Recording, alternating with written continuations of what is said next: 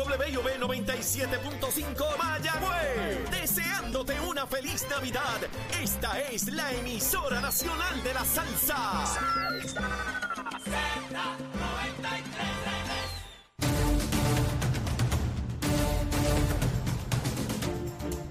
Buenos días Puerto Rico, buenos días América, comienza Nación Z Nacional hoy martes 29 de noviembre del año 2022. Soy Leo Díaz, contento, deseoso, presto para quemar el cañaveral hoy martes. Mire, se acerca diciembre. Y antes de comenzar a quemar el cañaveral como de costumbre, como de ordinario, como esperado, vamos a los titulares con Emanuel Pacheco. Buenos días, Leo. Buenos días, Puerto Rico. Emanuel Pacheco Rivera informando para Nación Z Nacional en los titulares. El juez federal Emmett Sullivan estipuló ayer lunes que el expresidente de los Estados Unidos, Donald Trump, no está protegido por la inmunidad presidencial ante la demanda que enfrenta por sus intentos de socavar los resultados de las elecciones del 2020. La demanda presentada en noviembre del mismo año por organizaciones de derechos civiles acusa a Trump y al Comité Nacional Republicano de conspirar para restringir el voto a ciudadanos e intimidar a funcionarios electorales con el fin de asegurar retener el poder a pesar de haber perdido las elecciones. Por otra parte, el alcalde de Bayamón, Ramón Luis Rivera Cruz, anunció ayer la reapertura a finales de 2023 del Parque de las Ciencias.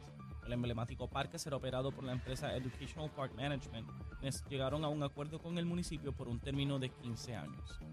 En otras noticias, el gobernador de Puerto Rico, Pedro Pierluisi, convirtió en ley la resolución concurrente 57 de la Cámara de Representantes, la cual ordena a la Autoridad de Carreteras y Transportación, al Departamento de Transportación y Obras Públicas y a los municipios a utilizar la mayor proporción posible de neumático pulverizado para ser mezclado con asfalto para embrear las carreteras del país.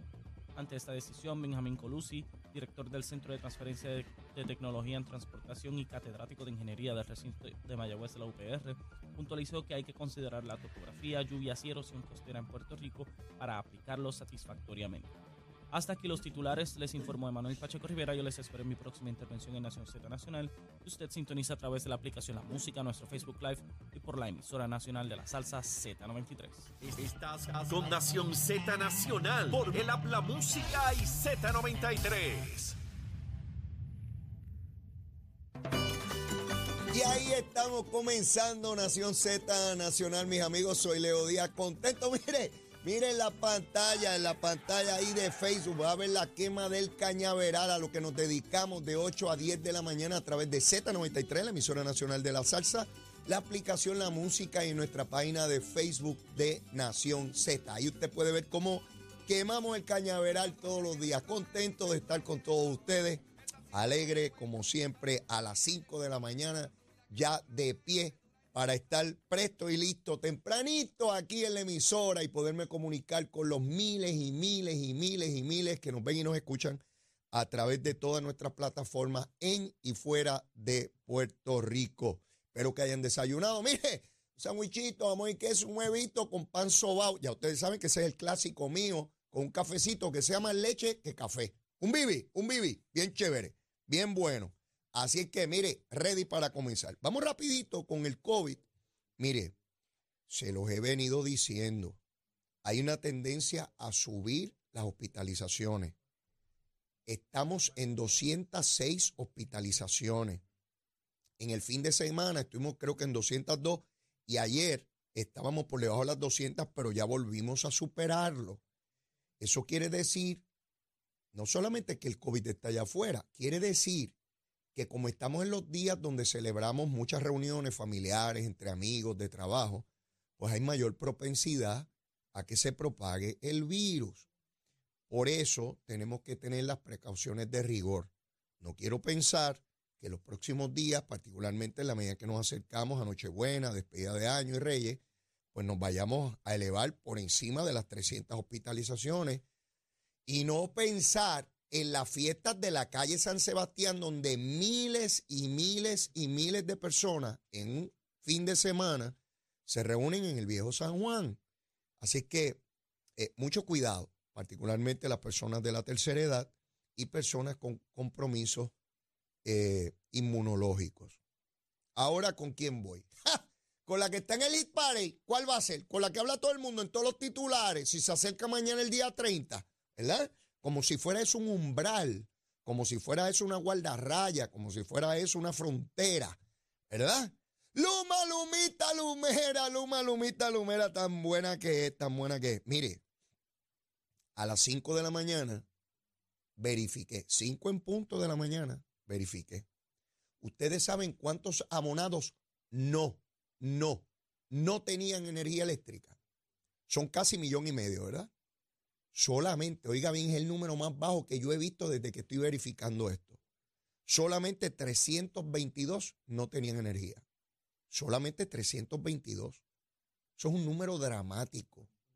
Eso quiere decir que la inmensísima, prácticamente la totalidad de los abonados de energía eléctrica en todo Puerto Rico, incluyendo Vieques y Culebra, tenían energía eléctrica a las 5. Verifiqué antes de comenzar el programa. Cuando está la musiquita, mire, subió un chililincito, un chililincito a 618. Mire, eso es un número. Cualquier sistema de energía que le provea a más de un millón de abonados energía eléctrica, un millón cuatrocientos sesenta y ocho mil doscientos veintitrés, y que de esos solamente 618 no tengan luz, eso es el punto ciento. Eso es fenomenal. Esa es Luma, esa es la mala, esa es la bandida, la de los americanos, la que se roba a los chavos. Sí, la que algunos políticos por ahí, algunos políticos, como ya no pueden meter a los familiares en la Autoridad de Energía Eléctrica, sí, sí, estos politiquitos de todos los partidos, ¿ah? PNP populares y los independentistas a través de la UTIER. Sí, no me vengan con gusanga.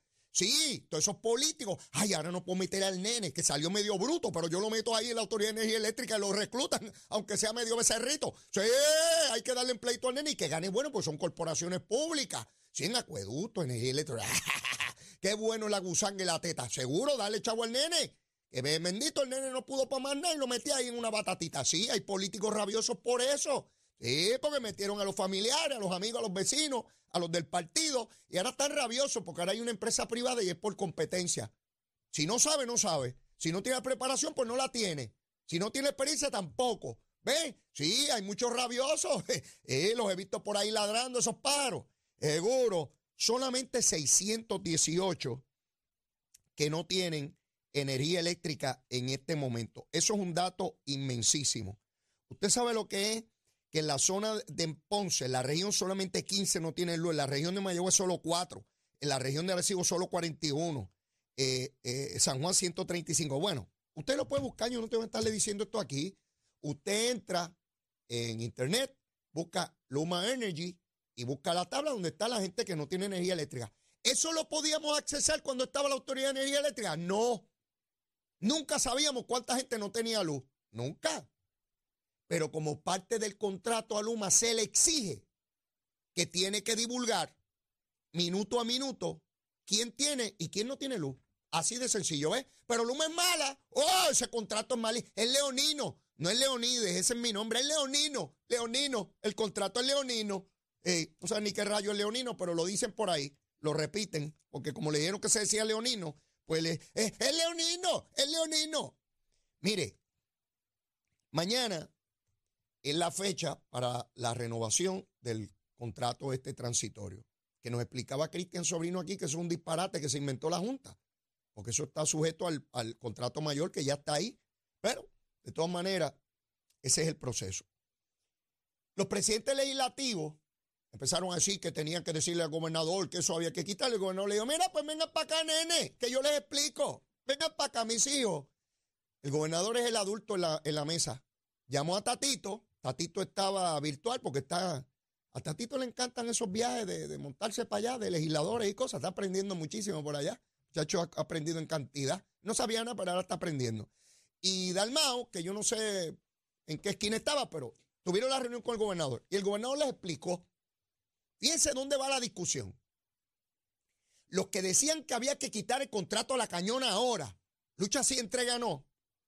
Ahora dicen que es cuestión de que voten los dos miembros de, que representan el interés público, porque ellos también tienen que votar. O sea que si los del interés público votan que sí se aprueba el contrato y no hay problema, pregunto yo, pregunto. Porque escuché a Tatito reculando. ¡Eh! Lo escuché en la reculación Sí, de aquella lucha sí entregano, ahora lo escucho más bajito. Bueno, y tendremos que ir a los tribunales para que ellos voten. El gobernador les explicó, mire, no sean tontejos. Nosotros tenemos un contrato que tenemos que hacerlo valer. La eliminación de ese contrato colapsaría el sistema eléctrico. Aquí no hay una fila de compañías para administrar eso. Y volver al pasado sería destruir nuestro sistema. Tenemos más de 9 mil millones de dólares para reconstruirlo. No podemos retardar más esto. Nuestro pueblo no tolera más. El desarrollo económico mucho menos. Y salieron de allí como mustios. Salieron de allí, no, no, bravo, no lucha así entre ganó. Luis Raúl, Luis Raúl, creo que, creo que Tatito te cogió de tontejo, ¿sabes?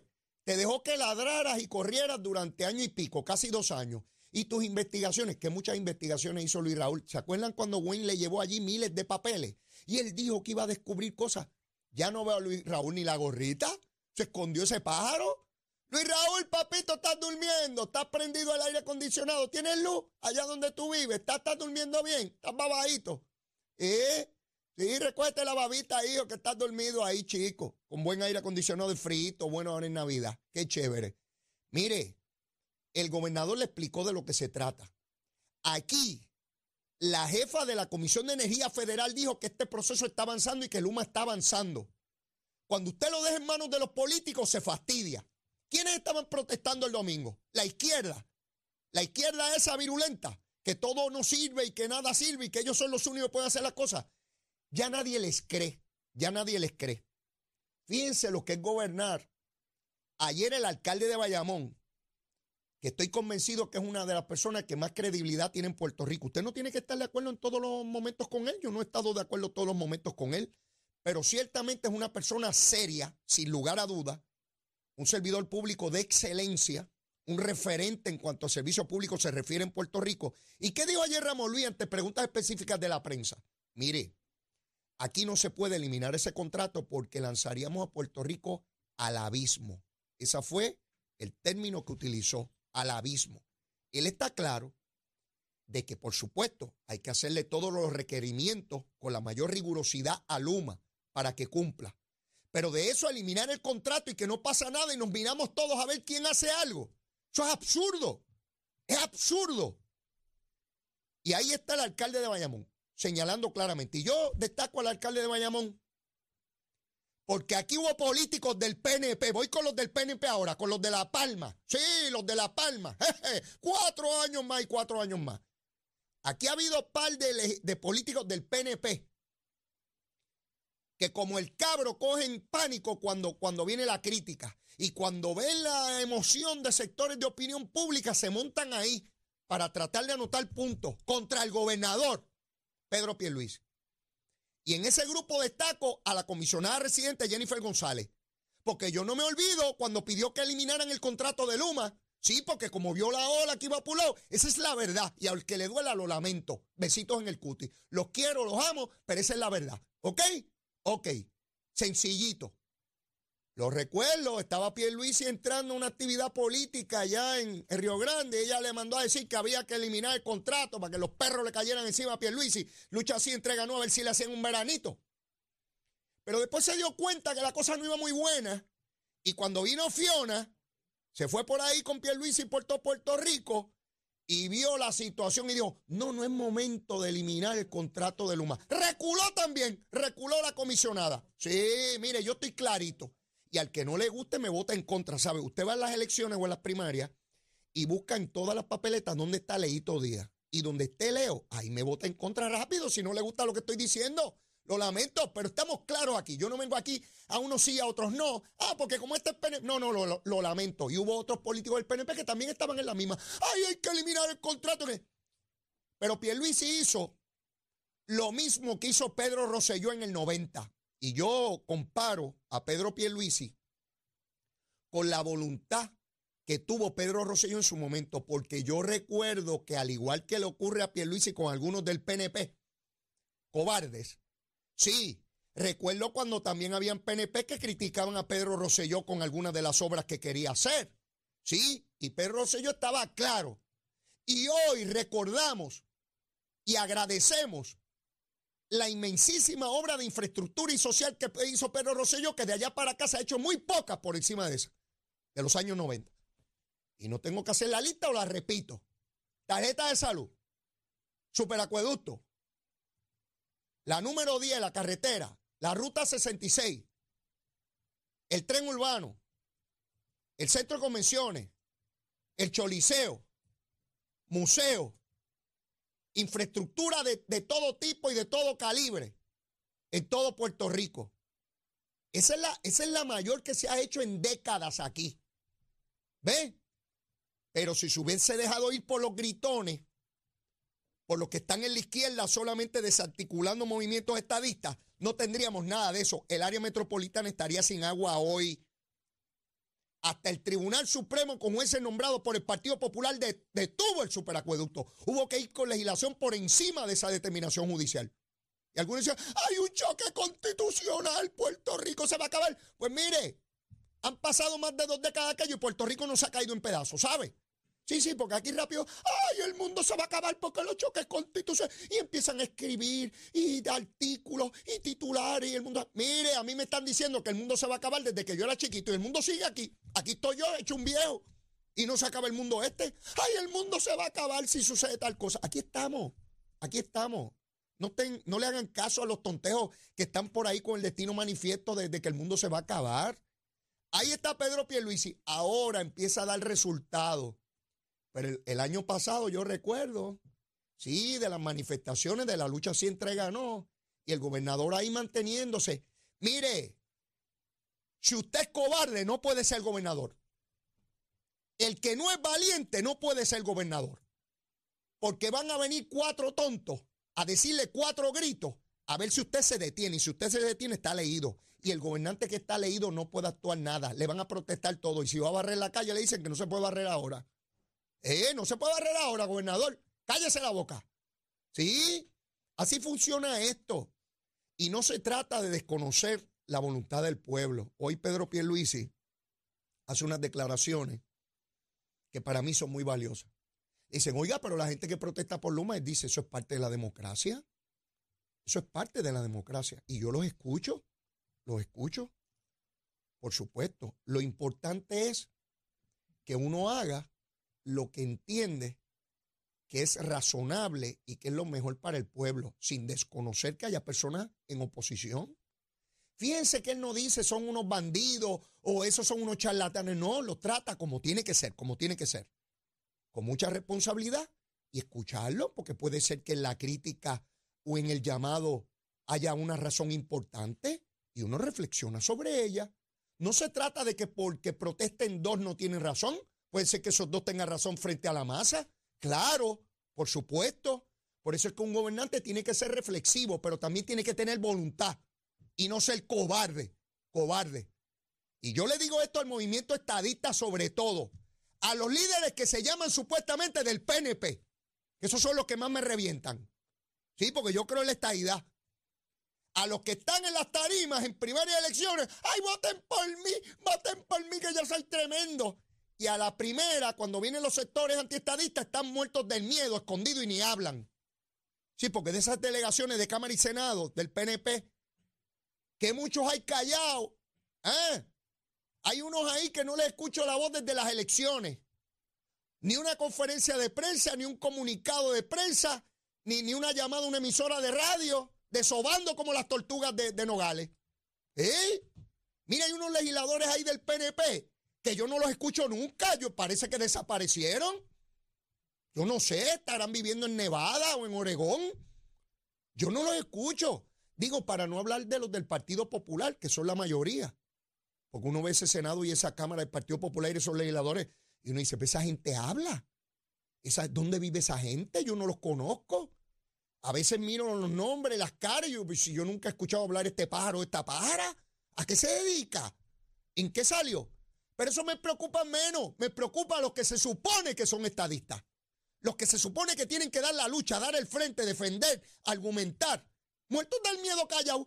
Ay, deja ver, a ver si yo salgo electo para estar aquí otra vez cuatro años más, sentadito en este escaño, mirando a los muchachos cuando debaten. Ay, bendito sea Dios. No es la primera vez, cuando yo estaba ayer igual. Los que hablábamos éramos cuatro gatos. Los demás, por ahí veo a algunos ya retirados y derrotados. Ay, Leo, ¿cómo tú estás? Ay, mío, ¿cómo tú estás también? Si tú bendito sea Dios, para lo que da la vaca ya usted sabe. Sí, no, no, mire, mi hermano, es duro. Los que hablan son los mismos, siempre dando la pelea, dando la lucha, defendiendo, haciendo posición como corresponde. Igual que en el Partido Popular, los que hablan son dos o tres también. Los otros están todos descansando. No están descansando a ver si en la próxima primaria y la próxima elección sale. Por eso les digo a los PNP y a los populares, el momento de buscar buenos legisladores es en la primaria, ¿sabe? Es en la primaria donde tienen que buscar buenos candidatos y candidatas que los hay. Hay que irlos a reclutar. No todo el mundo vive la fiebre de ser candidato. Eso no funciona así. Los que están por ahí con fiebre son algunos que no pueden hacer más en su vida que no sea tal en la política. Vayan y recluten personas buenas en sus pueblos, a los populares y a los PNP. Vayan a sus pueblos y recluten gente valiosa, gente competente, preparada, con voluntad de servicio público y reclútenlo. Mire, ¿saben qué? En un mes estamos en el año preelectoral. ¿Y saben qué? A final de ese año, que es diciembre del año entrante, hay que llevar los papelitos de quién va a correr. Busquen los mejores candidatos y candidatas. De esa forma, no importa quiénes salgan en la elección general, habremos escogido de lo mejor de cada sector ideológico o político en Puerto Rico. ¿No debemos aspirar a eso? Pregunto yo si no debemos aspirar a eso. Yo pienso que sí, que eso debe ser un principio clásico de esta cosa. Y cuando usted ve a un político que da para atrás y para adelante, que está con la marea, de esos estadistas que cuando la prensa les pregunta, para hacerse los inteligentes, critican. Y si el periodista le pregunta algo, dice, ay, sí, sí, eso es como tú dices, aunque sepa que no es así. Ay, sí, sí, eso es como tú dices. Y miren, después de la pausa le voy a hablar de Torres Placa. Ese es el representante del interés público en energía eléctrica. Este señor es un embustero. Hoy, de hoy para adelante, le voy a llamar embustero. Las cosas por su nombre, ¿ah? ¿eh? Un embustero que se ha puesto a decir que, que Luma está pidiendo y que dinero adicional pero les voy a dar la información verídica. Este es un soberano embustero, ingeniero, pero está graduado de dos cosas, de ingeniero y de embustero. Llévatela, chero. Soy Emanuel Pacheco Rivera con la información sobre el tránsito. Continúa el tapón en la mayoría de las vías principales de la zona metropolitana, como la autopista José Diego entre Vega Alta y Dorado, y desde Toa Baja hasta el área de Atorrey en la salida hacia el Expreso Las Américas. Igualmente la carretera número 12 en el cruce de la Virgencita y en Candelaria en Toa Baja y más adelante entre Santa Rosa y Caparra. Estamos de la PR5, la 167 y la 199 en Bayamón, la avenida Lomas Verdes entre la American Military Academy y la avenida Ramírez de Arellano, la 165 entre Cataño y Guaynabo en la intersección con la PR22, el expreso Valderiotti de Castro desde la confluencia con la ruta 66 hasta el área del aeropuerto y más adelante cerca de la entrada al túnel Minillas en Santurce. El ramal 8 y la avenida 65 Infantería en Carolina, el expreso de Trujillo en dirección hacia Río Piedras, la 176, 177 y 199 en Cupey, la autopista Luisa Ferré entre Montelledra y la zona del Centro Médico en Río Piedras y más al sur en Caguas, y la 30 desde la colindancia desde Junco Sigurabo hasta la intersección con la 52 y la número 1. Ahora pasamos con la información del tiempo. El Servicio Nacional de Meteorología pronostica para hoy aguaceros aislados a dispersos que pudieran afectar el norte y este de Puerto Rico durante la mañana, pero que se estabilizará a media mañana. Durante la tarde se esperan aguaceros dispersos a través del suroeste, mientras que tendremos tiempo estable para el resto de la región. Las temperaturas rondarán desde los medios a altos 80 grados en las zonas bajas y de los medios 70 a los medios 80 en la zona montañosa. Los vientos permanecen del noreste de 10 a 15 millas por hora. En el mar persiste una marejada de periodo largo del norte que está causando oleaje peligroso, por lo que existe una advertencia para los operadores de embarcaciones pequeñas y de resacas fuertes. Hasta aquí el informe del tiempo. Les habló Emanuel Pacheco Rivera. Yo les espero en mi próxima intervención en Nación Z Nacional. Usted sintoniza a través de la aplicación La Música, nuestro Facebook Live y por la emisora nacional de la salsa Z93.